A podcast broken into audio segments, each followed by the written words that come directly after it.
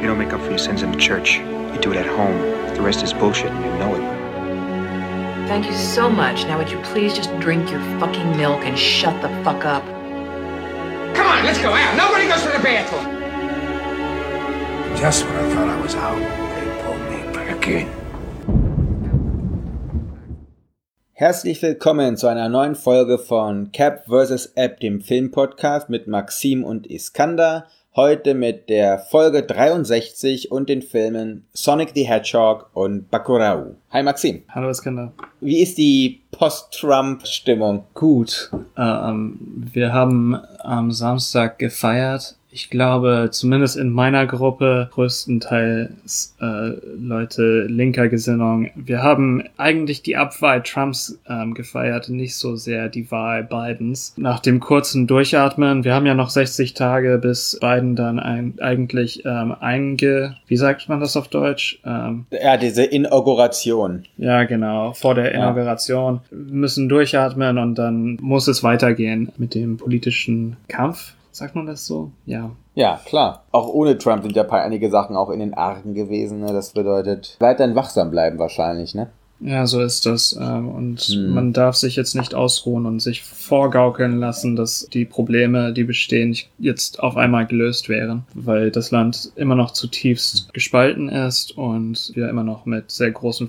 Herausforderungen zu kämpfen haben. Pass auf, ich habe einen Vorschlag für dich. Weil du wolltest ja letztes Mal, du hast ja seit geraumer Zeit so Bauchschmerzen mit der Kategorie Blockbuster, ne? Mhm. Du hast schon recht, es ist immer wieder schwierig, irgendwie geile Blockbuster zu finden und in der jetzigen Situation mit Corona ist es noch schwieriger geworden, weil einfach weniger Blockbuster generell in den Kinos sind, weil einfach die Kinos zu sind. Macht ja gar keinen Sinn, dass irgendwas richtig gepublished wird. Deswegen würde ich vorschlagen, wir benennen die Kategorie Blockbuster um, beziehungsweise erweitern die Kategorie Blockbuster unter der Überschrift Mainstream was generell Blockbuster sind. Jeder Blockbuster muss Mainstream sein, aber nicht jeder Mainstream-Film ist ein Blockbuster. Das mhm. bedeutet, da können noch andere Sachen mit reinkommen. Zum Beispiel Romantic Comedies, andere Komödien, generell Drama, Genres, die ja sonst nicht so wirklich fassbar für uns sind. Deswegen würden wir eher auf eine Gattung gehen oder auf so einen ganz gewissen Produktionskontext und äh, dann hätten wir die Möglichkeit, verschiedene Filme zu besprechen, die eben nicht nur hochbudgetiert sind mit A-List-Cast, eine ganz gewisse narrative Form und eben einen großen Fokus auf Spezialeffekte legen, weißt du? Das mhm. heißt, dann haben wir Mainstream und Indie-Darlings, die sich gegeneinander, gegeneinander stehen können. Ja, das klingt auf jeden Fall gut. Als du angefangen hast, habe ich schon fast erwartet, dass du das auf Doku-Filme expandierst, damit wir ähm, Michael Moore besprechen können. Dieser ähm, also. ich bin auf falsche, falsche Fährte geleitet worden. Ich glaube generell, wir haben noch nie eine Doku besprochen, ist das richtig? Das ist richtig. Das wird auch mal Zeit, aber ich weiß jetzt nicht, ob wir overpacen sollten und da gleich eine ganze Kategorie für äh, reservieren. So eine Michael Moore-Doku passt da sehr gut rein. Es ist ja schon sehr populär. Ja, das Aus stimmt. dem Grund. Ja, so. Mir ist auch letztens eingefallen, dass eigentlich äh, Borat 2 äh, in diese Kategorie passt. So halbwegs. Jetzt, wo wir es expandiert haben, dann passt es natürlich rein. Okay. Getränke, äh, bei mir bleibt es bei Wasser heute, leider Gottes. Oh. Ähm, ich bin wieder in der Stressphase an der Universität. Ähm, wir nähern uns dem Ende des Semesters. Ja, ich habe noch ein paar Meetings heute. Ich habe schon unterrichtet. Ähm, ich habe Sprechstunden gehabt heute. Ähm, mhm. Also ich bin in voll voller Fahrt. Bei mir ist es äh, Wein, Kelsey Pries ein bisschen, ne? Mhm. Und zwar, weil ein Freund, bei dem ich den Wein gekauft hat, generell auf ein Feedback wartet, wie der so ist, trinke ich heute ein äh, Bourgogne Blanc von Guy Amillot et also ein Chardonnay aus dem Burgund. Der Wein wird mir jetzt schön die Stimmung versüßen, während wir eigentlich über zwei Filme reden, die generell jetzt nicht bitteren Nachgeschmack bei mir hatten.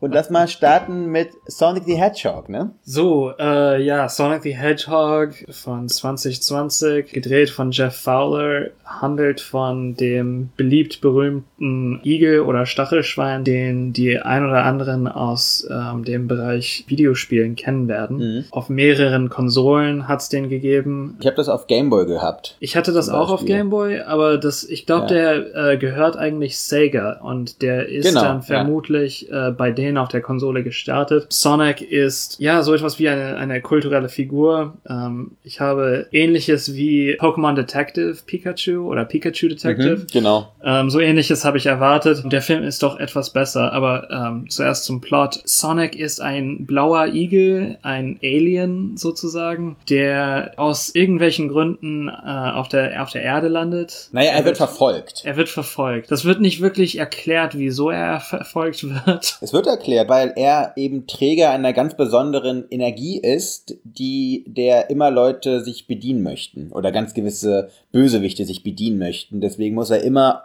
eigentlich davonrennen vor diesen Leuten, die äh, ihn anzapfen wollen und ihn erforschen wollen aufgrund seiner übernatürlichen Kräfte. Ja, so auch Dr. Robotnik ähm, auf der Erde, wo äh, Sonic dann letzten Endes äh, landet, nämlich in Montana. Und äh, in Montana richtet er sich ein, ja, mehr oder minder ruhiges Leben ein. Das einzige Problem ist, dass er sehr einsam ist, ähm, weil er keinen Kontakt zu den Menschen um ihn herum hat, auch nicht haben darf, weil sie eben seine übernatürliche Energie anzapfen werden wollen. Es kommt zu einem Konflikt zwischen ihm und dem Bösewicht Dr. Robotnik, ein, ja, Agent der US Army, der Sonic erforschen, äh, fangen will, ja, auseinandernehmen möchte. Robotnik wird gespielt von Jim Carrey. Sonic muss sich ihm letzten Endes stellen. Mhm. Du hast halt noch den Donut Lord total vergessen, Tom Markowski, einen Polizisten von Green Hill, von diesem kleinen Städtchen, der eben ja, eigentlich so zweite zentrale Figur eben ist. Ein sehr pflichtbewusster, sehr fähiger Cop, der aber so ein bisschen in diesen in dieser Kleinstadt Green Hills eben versauert und sich so höheren Berufen fühlt, eben nach San Francisco als Street Cop äh, wirklich für Recht und Ordnung zu sorgen. Und das ist so ein bisschen so ein imaginärer bester Freund von Sonic geworden, weil er sich einmal entlädt und das natürlich zu einem riesigen großen Stromausfall führt und dann fragen sich natürlich alle, wo kam das her? Und da weiß er nicht besser, als eben zu diesem Tom zu gehen und so geraten die beiden zu aufeinander und kämpfen dann in, zusammen auch gegen Dr. Robotnik, ne? Ja. Zu einem gewissen Teil haben wir dann hier auch so ein gewisses Road-Movie mit äh, Buddy, mit Buddy-Komplex, ne? Mhm. Ich fand diese Teile, äh, und ich starte jetzt schon die Bewertung hier, unglaublich langweilig. Deswegen habe ich sie auch nicht bei meiner Zusammenfassung erwähnt. Dieser Film wird für mich zumindest äh, von Jim Carrey getragen. Jim Carrey spielt so, wie wir ihn eigentlich aus ähm, so Sachen wie Ace Ventura oder ähm, Die Maske kennen. Ja, mit seiner klassischen äh, Mimik und Gestik. Er hat auch einen saucoolen Dance-Tanzsequenz äh, drin. Ich glaube, die erste Tanzsequenz eines Bösewichten, die ich seit langer Zeit gesehen habe. Er ist so faszinierend. Er hat einfach dieses Fotogenie. Weißt du, was ich meine? Ich bin großer Jim Carrey-Fan. Ich auch. Man würde es von uns beiden vielleicht nicht erwarten. Ist das so? Also, Vielleicht, vielleicht Also- weniger von mir. ich finde Jim Carrey unglaublich faszinierend und ähm, er hat etwas wirklich Besonderes, etwas, was wirklich für den Film unglaublich gut geeignet ist. Er rettet auch diesen Film für mich. Ich bin ein bisschen anderer Meinung. Ich fand diesen Film eigentlich von vorne bis hinten sehr gelungen. Deshalb gelungen, weil er eben einige Sachen gemacht hat, die zum Beispiel Pokémon Pikachu komplett versagt hat. Dieser Gedanke, dass man sofort, wenn man Sonic the Hedgehog hört, an Pokémon Meister Detective Pikachu denkt, ist total nachvollziehbar. Das war bei mir genauso. Der gemeinsame Nenner ist, dass das beides äh, Computerspiel-Auskopplungen dann sind, eben filmisch. Und wir haben halt animierte Wesen, die äh, ein bisschen poppig bunt sind. Das eine Ding war halt einfach gelb, hier haben wir halt was Blaues. So eine Wühlmaus mit einem Elektroschwanz, hier hast du halt einen Igel mit blauen Stacheln. Also da gibt's schon Ähnlichkeiten. Aber es gibt einen großen Unterschied, wie dieser Film seinen Protagonisten Sonic in Szene setzt. Und zwar dadurch, dass nicht diese gesamte Welt äh, so eine laute, grüllende Supercity ist mit tausend zusammengestalteten Affekten wie eben bei Pikachu, sondern hier hast du einen sinnvollen Kosmos, in den dein Sonic eben wirken kann, einer Kleinstadt mit auch liebenswürdigen Figuren in Green Hill, wie zum Beispiel dann den äh, Polizisten Tom. Also die Rahmung von Sonic wird in diesem Sinne sehr gut gewählt. Und dann hast du, dass auch ein Robotnik, der mit extravagant zu einer Strahlkraft kommt, diese beiden können dann innerhalb dieses Settings also wunderbar funktionieren. Und der andere Punkt ist das, was du als langweilig äh, jetzt gerahmt hast mit diesen Zwischensequenzen. Ich fand die sehr unterhaltsam. Ich fand, es gab gute Gags da drin. Und zum Weiteren, ich fand das so erholsam Also es ist niedrigschwellige Unterhaltung. Aber es war deshalb so erholsam, weil sie eben nicht versucht haben, überall noch so einen Puff und noch einen Puff reinzupacken, der ja trotzdem ein Familienfilm ist. Ne? Also es ist ja nicht dafür gemacht worden, dass so zwei Pseudo-Intellektuelle wie wir darüber reden, sondern der Film ist eben für Familien gemacht worden. Diese Erholsamkeit hat sich dann für mich daraus resultiert, dass äh, es auch einfach Dialogszenen gab, in denen im Hintergrund nicht der Horror-Soundteppich Hans Zimmers für Kinder draufgepackt wurde. Und aus dem Grund fand ich diese ruhigere Momente, die ein bisschen ungewöhnlich sind, auch für Family-Blockbuster, haben gute Harmonie gehabt und eine schöne Balance gehabt, dann eben auch zu schnelllebigen CGI-Effekten, die immer im Rahmen geblieben sind und die auch immer eine narrativen oder eine narrative äh, Folge hatten das fand ich wohl austariert und ich fand den Film super unterhaltsam. Wir haben hier wirklich gesessen und haben öfter lauthals gelacht. Das war natürlich dann, wenn Jim Carrey da ist, noch mehr, weil er ist nun einfach eines der Comedy Geniuses. So, das ist meine Meinung zu dem Film. Ich war sehr überrascht, wie gut er mir gefallen hat. Gerade weil ich auch Angst hatte,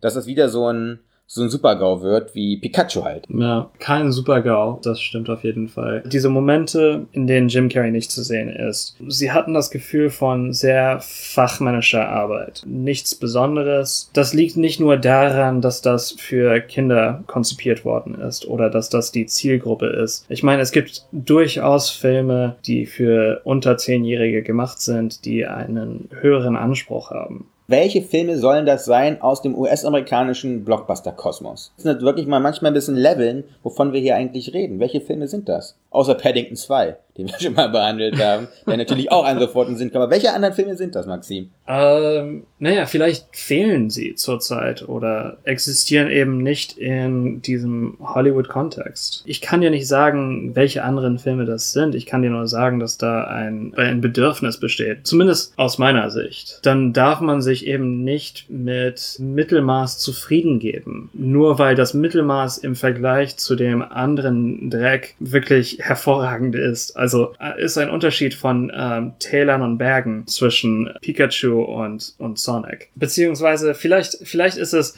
ähm, hier Talfahrt äh, Pikachu irgendwo in der Ebene existiert Sonic und ähm, da, da, die Berge sind zu erreichen, wenn man sich nur hm. danach ausstreckt. Also ich finde, das ist ein bisschen abstrakt, weil ich weiß immer nicht, was dann nach der Berg ist. Für mich weiß ich, dass ich einen Berg erreicht habe mit Sonic. Ich hier gesessen habe, ich habe mich gut unterhalten geführt und es war für mich kein Mittelmaß. Es war kurzweilige Unterhaltung gewesen. Eben weil es dann aber diese gewissen Kniffe hatte, eben nicht diese Automatismen zu bedienen, die wir sonst in diesem neuartigen Familienfilm des 21. Jahrhunderts haben. Wie gesagt, dass irgendwie alles immer so aussieht wie so eine Slot-Machine. Also alles muss irgendwie immer blinken. Das fand ich super überraschend und super angenehm. Und in dem Sinne unterscheidet sich der Film bereits von eben dem Mittelmaß und den Filmen, die sonst da drauf sind. Also ich finde, das ist wirklich ein gelungener Film. Ich glaube, da weiß ich jetzt nicht, ob wir vielleicht unterschiedliche Ansätze haben, was am Ende des Tages gute Blockbuster-Unterhaltung sein soll. Und ob wir immer unsere eigene Position dann zu diesen Filmen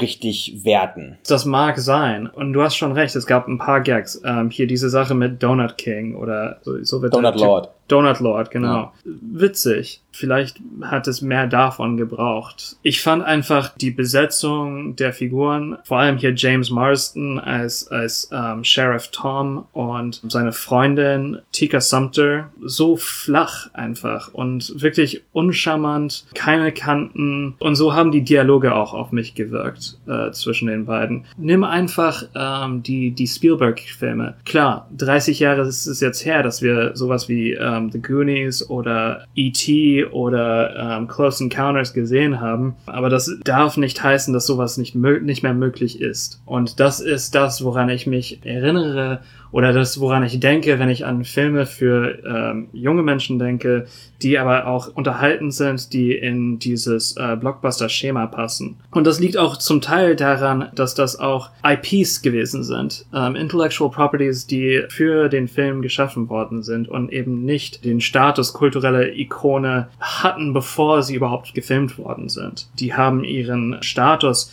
erreicht dadurch, dass diese Filme auf ihren zwei Beinen stehen konnten. Ähm, und ich frage mich dann immer so Sequels, ähm, Spin-offs von äh, TV-Serien oder von Cartoons oder von Computerspielen. Das ist für mich immer so durchschaubar. Na ja, gut, zum einen ist das natürlich eines der Grundsäulen eben eines Blockbusters, das sogenannte High Concept indem man sich auf erfolgsgarantierende Stoffe stützen muss, weil so ein Ding kostet ja auch so ein paar Dollar. Und das heißt, man muss irgendwas nehmen, was schon mal irgendwie erfolgreich gewesen ist. Und generell diese Adaption davon ist ja keine neue Idee. Ich finde es interessant, dass wir wirklich, dass wir beide die, den Film komplett unterschiedlich gesehen haben, weil ich fand James Marston und äh, Tika Sumter fand ich auch erfrischend und gut besetzt. Ich fand James Marston, ich kannte den gar nicht davor, ehrlich gesagt. Ich fand, der hat in diese Rolle super gut gepasst und Dialoge, es gab für mich nicht nur ein paar Gags, es gab viele Gags. Vielleicht ist das auch einfach, weil wir unterschiedliche Humor vielleicht manchmal auch einfach haben.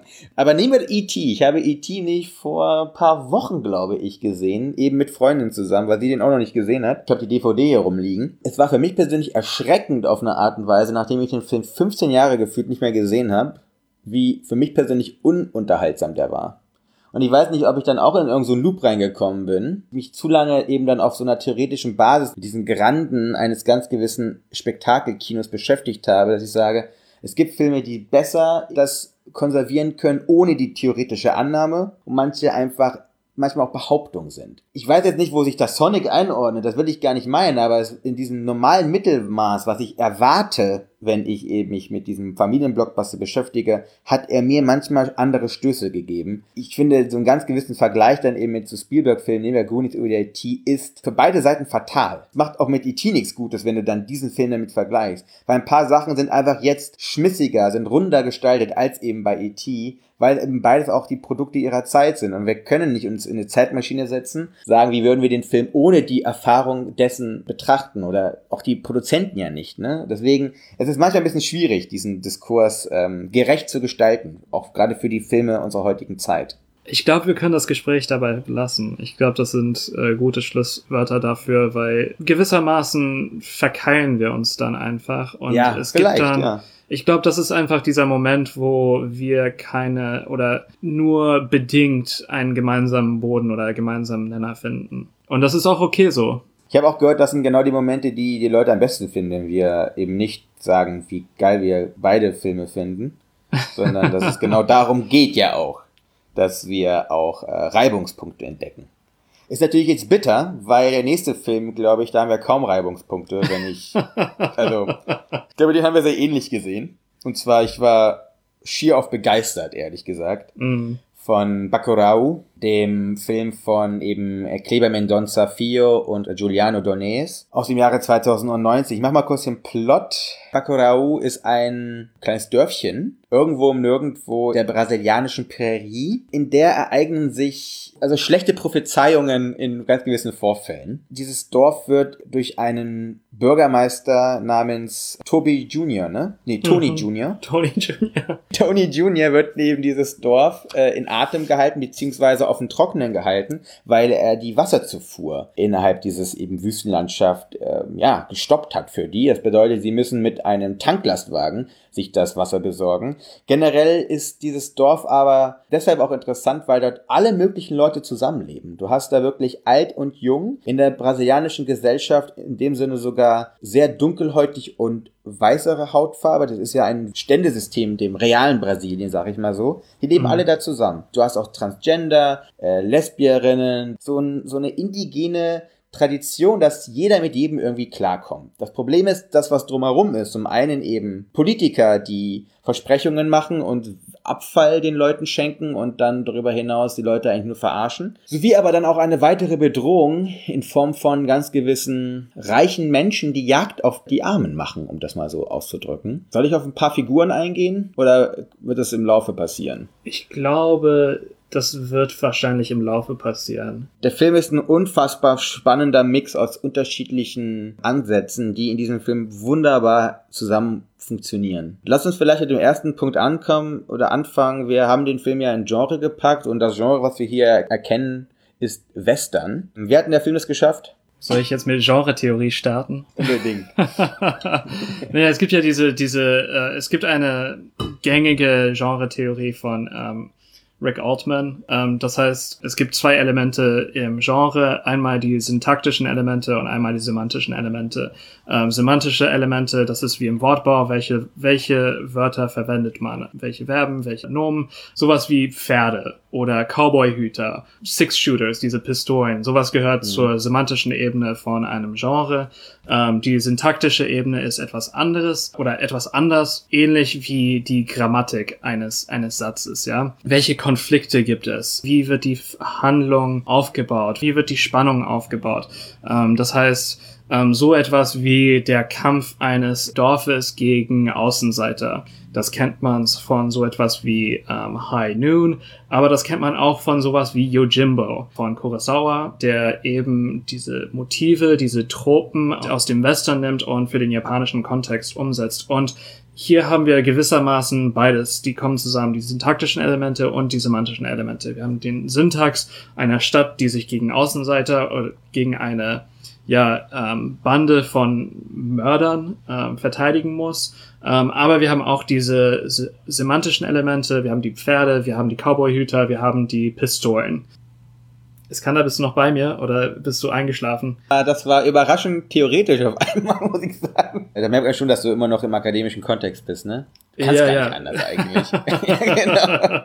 Tief drin. Ich habe auch ganz vergessen zu sagen, dass der Film in einer näheren Zukunft spielt, ne? Also in ein paar Jahren von etwas, was ich finde auch wunderbar, auch fast so, so, so einen ganz leichten Hang von Trash hat, wie das dann versinnbildlicht wird mit so Autos, mit großen Leinwänden, das in irgendeinem so alten Truck, in dem Sinne nur ein Tablet ist, das dann als so Live-TV gilt. Ne? Das fand ich so eigentlich herrlich erfrischend, wie äh, mit so ganz wenigen kleinen Sachen ähm, das so gerahmt wurde oder eben etabliert wurde. Und ich habe mir auch überlegt, wie man den Film in einem Satz erklären könnte und es ist eigentlich unmöglich. Ich habe dann realisiert, als du mich gefragt hast, inwiefern ist das ein Western, dass ich das überhaupt nicht beachtet habe in meinem in meinem Pitch, oh, okay. weil ich nämlich mir gedacht habe, okay, das ist ein postkolonialer psychedelischer Battle Royale. So würde ich das an meine Freunde verkaufen. Wenn ich versuchen würde, sie zu überzeugen, diesen Film zu gucken. Und ja als ich reingegangen bin in den Film, habe ich eigentlich nichts gewusst über diesen Film, außer dass das ein Neo-Western sein soll. Ich war so positiv überrascht, ich war in gewissen Momenten einfach, ich habe gelacht, ich habe, ich, ich habe, ich war so dabei im Gucken dieses Filmes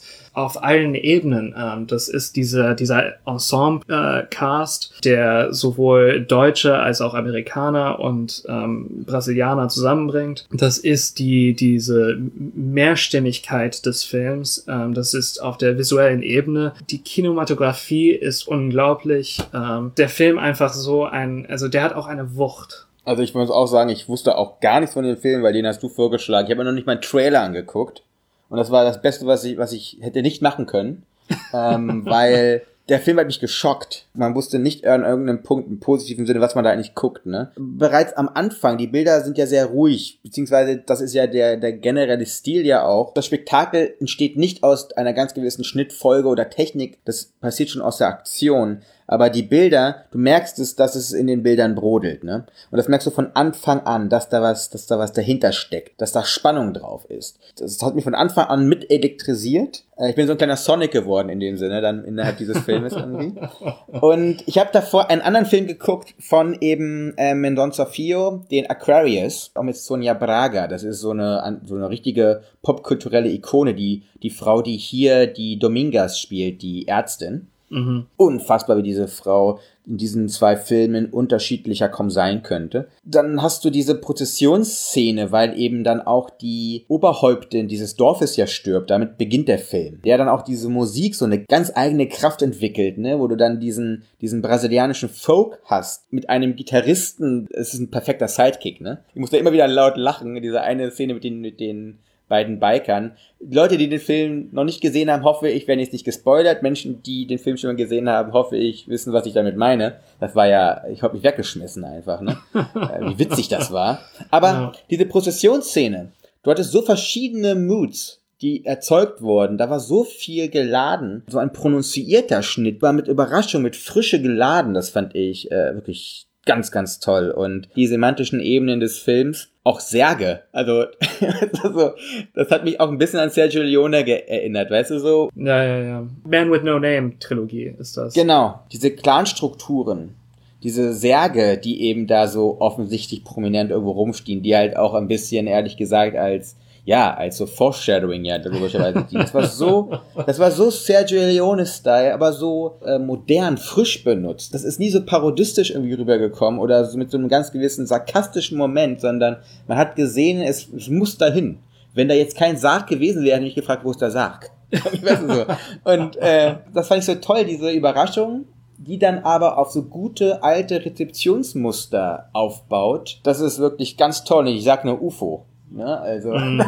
what the fuck, so in der Art. Ne? Also, die haben es immer wieder geschafft, dieses Draht noch ein bisschen mehr zu drehen, ne? noch mhm. mehr anzuschrauben und noch mehr rauszukitzeln. Ja, Chapeau ganz, ganz verschrobene Momente auch. Diese Wände. Es gibt einen, einen ganz, ich, ich hoffe, du weißt, welche Szene ich meine. Da wird auch mit der Nacktheit der Figuren und mhm. ihrer Wehrfähigkeit sehr interessant gespielt. Aber diese Szene ist einfach so, so weird und, und ja, verschroben ist das richtige Wort, glaube ich. Und das macht einfach Spaß beim Gucken auch. Zu sehen, wo diese äh, Wendungen dann passieren und wie, wie das gekonnt von den äh, Filmemachern ähm, eingesetzt wird. Das ist eine, ein, ein Abenteuer. Ich musste wirklich super lange nachdenken und mir ist ehrlich gesagt kein anderer Film eingefallen in meiner letzten, ja, in den fast sagen letzten Jahren, der so gut eben auch Genre bedient. Es ist ein mutiger, ein erfrischender, auch provozierender Genrefilm, der konsequent ist, ne? der erbarmungslos ist, der nicht zurückschreckt vor Untaten, wo man sagen würde, das gehört sich jetzt nicht. So, mhm. sondern der packt immer noch eins drauf. Und dann, das letzte Mal, dass ich so konsequentes Genre-Kino gesehen habe, muss ich ehrlich sein, fällt mir jetzt nichts spontan ein. Das ist das, was ich ja immer erwarte, wenn ich zum Beispiel danach so diese jungen Wilden bei unserem Studentenfilmfestival zu sehe, ne? Und dann irgendwann kommt immer so dieser Moment, wo sie dann doch wieder so ein bisschen äh, den Polierlappen holen und das dann wieder so ein bisschen glatt bügeln, damit es eben ja den Dozenten so ein bisschen gefällt, weißt du? Mhm. Hier hast du das nicht. Hier wird einfach richtig krass der Bodycount, um das zu sagen, nach oben geschnellt, ohne Rücksicht auf irgendwelche ästhetischen, pseudo-intellektuellen Verluste, muss man sagen. Und das macht diesen Film so wirklich outstanding für mm, mich. Ja, eindeutig. Und, das, und die Mucke, Alter. Es, wir haben jetzt, sorry, sorry. ich, sag, ich, sag, ich, sag nur, ich sag nur ein Q. Spandau Ballett, true. Was zur Hölle? Wie geil ist das denn? Und die Rahmung, die sie benutzen dafür. Und das hat ja, es ist ja nicht nur da, weil irgendwelche komischen Millennials gesagt haben, das ist mal eine Spotify-Playlist, sondern das hat ja sogar eine narrative Funktion im Film. Mhm. So.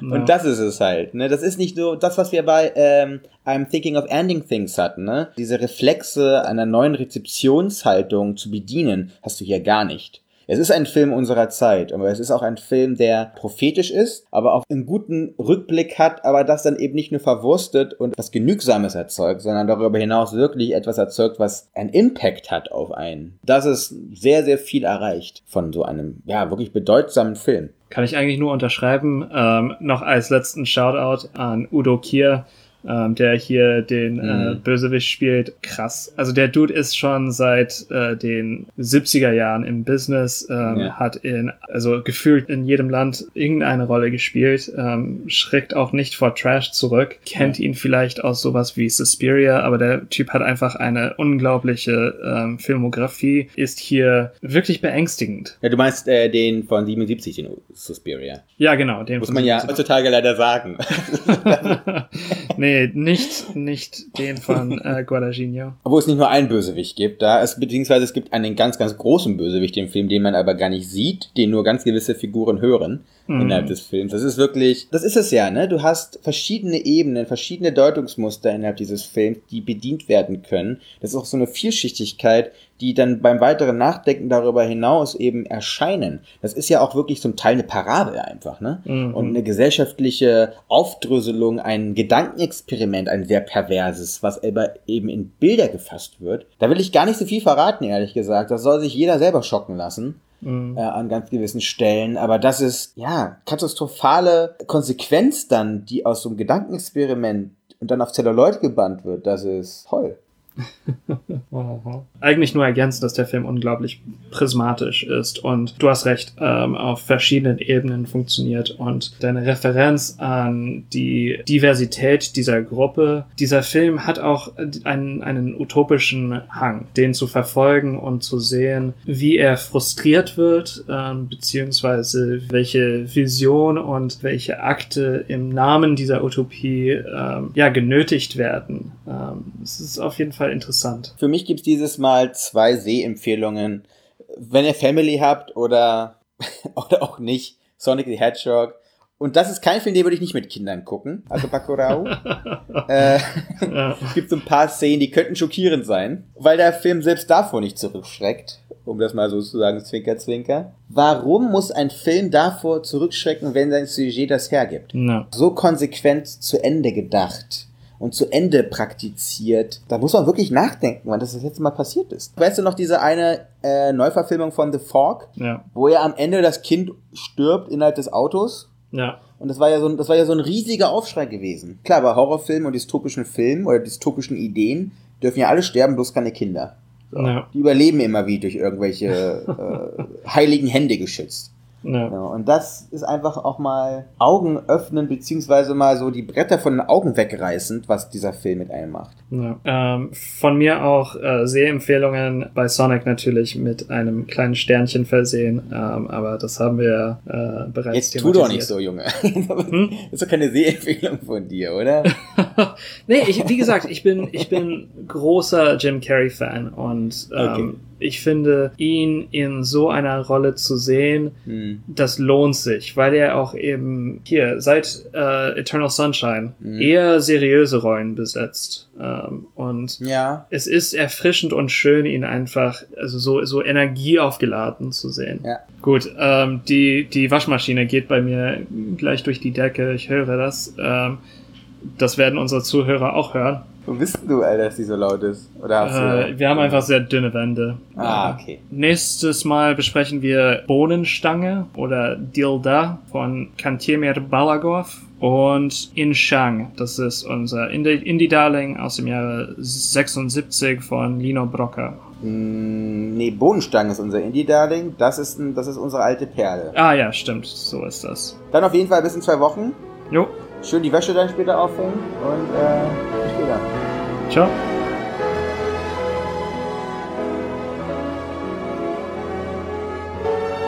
What do you want? You, you want the moon? Just say the word and I'll throw a lasso around it and pull it down. Hey, that's a pretty good idea. I'll give you the moon, all right? Just shut up. You had me at hello. Hello.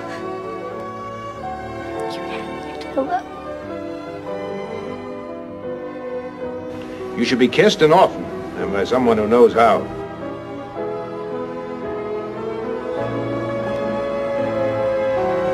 I'm also just a girl. Standing in front of a boy. Asking him to love her.